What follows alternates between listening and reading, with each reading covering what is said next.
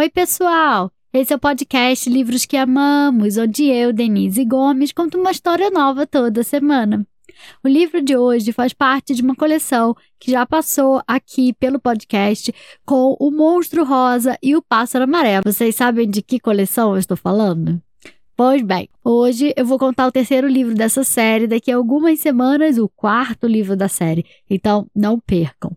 O livro de hoje é A Rã de Três Olhos, escrito e ilustrado pela Olga de Dios, traduzido por Thaisa Burani, publicado no Brasil pela editora Boitatá.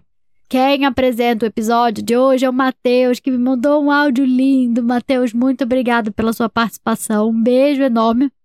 E conta pra gente o que você tem a dizer. Oi, pessoal, eu tenho, eu tenho irmão, irmão, meu nome, eu tenho irmão chamado Lucas e meu nome é Matheus.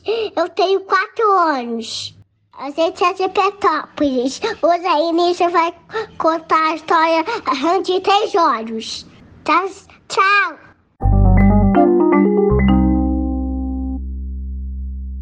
Desde que nasceu, ela já sabia nadar. Começou a crescer e se transformou na primeira rã de três olhos. Como todos os anfíbios, tinha uma pele muito sensível. E como a água em que vivia estava muito suja, ela precisou vestir um maiô listrado para poder nadar. Rã de Três Olhos continuou crescendo e aprendeu a saltar. Quando saltou para a terra, descobriu que o céu estava sempre encoberto por uma grande nuvem cinzenta. Também viu que o chão estava forrado de coisas e se perguntou o que essas coisas faziam ali. Han de Três Olhos adorava conversar com sua avó. Antigamente, esse lugar era muito diferente, contava a avó. Essas coisas não existiam e muitos de nós viviam aqui. Agora, ninguém mais vivia ali, porque a cada dia apareciam mais e mais coisas coisas novas que ninguém queria mais. Rã de Três Olhos continuava crescendo. Ela aprendia a saltar cada vez mais alto e a olhar cada vez mais longe. Foi assim que descobriu que aquilo não era uma nuvem. Na verdade, era fumaça. Rã de Três Olhos decidiu investigar o que estava acontecendo. De repente, ela chegou a uma grande fábrica, a fábrica de coisas novas.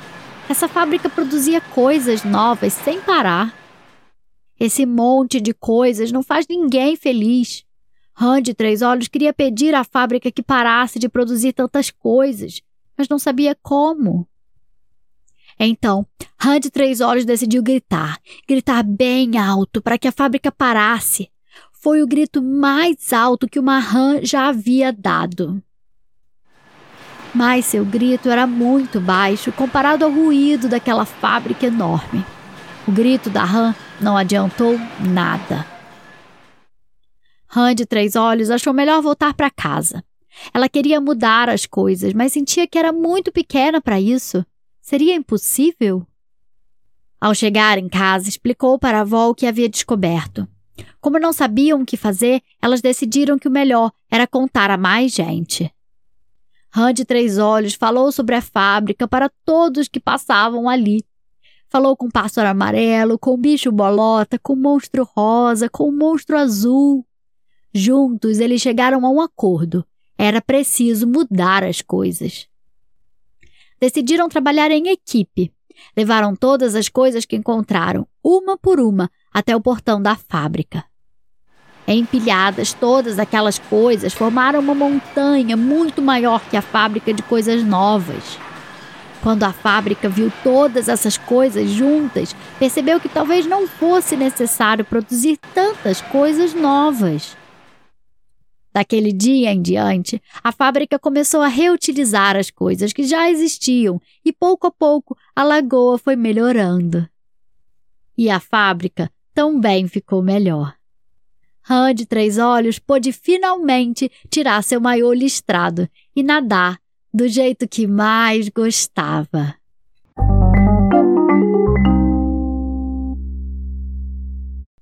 E aí, gostaram da história? O livro de hoje foi A Rã de Três Olhos, da Olga de Dios, da coleção Monstro Rosa. Ele foi publicado no Brasil pela editora Boitatá e é um livro muito legal que fala sobre sustentabilidade. As ilustrações são mó barato. Eu super recomendo vocês terem essa coleção em casa. Quem encerra o episódio de hoje é a Betina, que me mandou um áudio maravilhoso. Betina, muito obrigada pela sua participação. Um beijo enorme.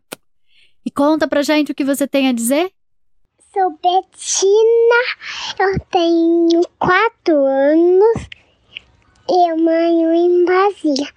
Eu adorei a história que, da, da Rua de Três Olhos.